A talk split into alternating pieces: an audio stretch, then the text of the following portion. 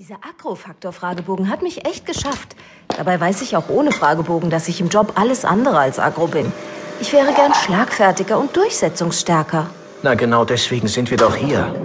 Mir hat letztens erst ein Kollege im Meeting öffentlich die Kompetenz abgesprochen. Ich war völlig geplättet. Statt mich sofort zu wehren, habe ich mich kaum getraut, ihn hinterher unter vier Augen darauf anzusprechen. Mein Problem ist eher, dass ich mir über die Strukturen in unserer Firma offensichtlich viel zu wenige Gedanken gemacht habe. Ich verstehe manchmal gar nicht, was da gerade läuft. Deshalb wirke ich sicher oft hilflos, wie ein leichtes Opfer eben. Haben Sie sich auch schon über ähnliche Dinge Gedanken gemacht? Gehören Sie zu jenen Berufstätigen, die sich unterbuttern und übervorteilen lassen, die bei Beförderungen übergangen werden oder deren Leistung nicht anerkannt wird? Ich rate Ihnen, seien Sie ruhig mal agro im Job. Im neuen Wörterbuch der Szenesprachen ist aggro die Abkürzung für aggressiv. Man kann entweder körperlich aggressiv sein oder mit Worten dissen. Wieder so ein neudeutsches Wort, das so viel bedeutet wie Schlagfertigkeit demonstrieren.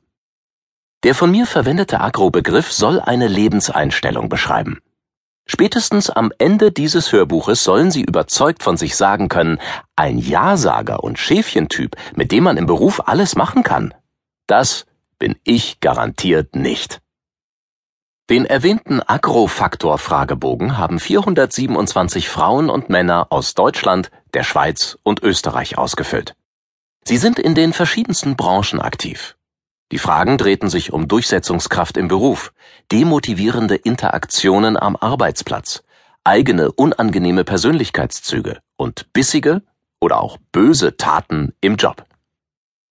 Die ehrlichen, entwaffnenden und nicht immer politisch korrekten Antworten waren mein roter Faden für dieses Hörbuch. Sie machen nämlich vor allem eines deutlich. Es gibt noch zu viele Opfer mit zu wenig Biss im Berufsleben. Genau diese noch zahmen und zahnlosen Arbeitnehmer möchte ich daher sozusagen als Advocatus Diaboli an die Hand nehmen.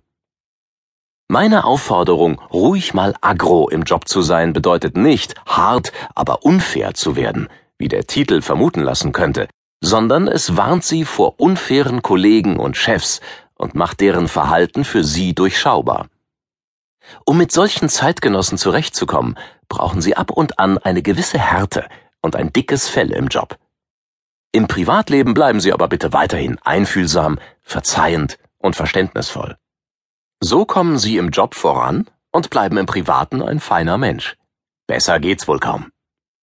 Mit hart aber unfair haben Sie sich bei einem Crashkurs eingeschrieben, der bisher eher Führungskräften vorbehalten war. Wer mein Buch oder auch Hörbuch Die Peperoni-Strategie kennt, wird einiges wiedererkennen. Jetzt konzentriere ich mich aber auf die Arbeitnehmer, die oft genug mit bissigen Chefs und fiesen Kollegen konfrontiert sind. Ihnen möchte ich das komprimierte Einmaleins der Spielregeln im Berufsleben mit auf den Weg geben. Kennen Sie es in und auswendig, sind Sie stark. Wenn nicht, sind Sie zu schwach. Mitarbeiter, die klaglos schuften und Karriere- oder Gehaltswünsche so zaghaft formulieren, dass man sie geflissentlich überhört, bezeichne ich als Schäfchentypen. Sie sind hervorragende Zuarbeiter, die exzellent in der dritten Reihe postiert sind und gerne mit Arbeit überhäuft werden, weil sie eine Eigenschaft haben, die fiese Kollegen und Chefs insgeheim Freudentänze aufführen lässt. Sie können einfach nicht Nein sagen. Haben Sie sich in der Beschreibung vielleicht wiedererkannt? Dann verabschieden Sie sich von Ihrem Schäfchen-Dasein zu Ihrem eigenen Schutz. Denn Freundlichkeit kann schnell ausgenutzt werden. Manche Schäfchentypen sind so häufig und so selbstlos freundlich, dass sie innerlich ausbrennen. Sie geben viel mehr, als sie zurückbekommen, und dieses Ungleichgewicht führt schneller in den Burnout, als man denkt.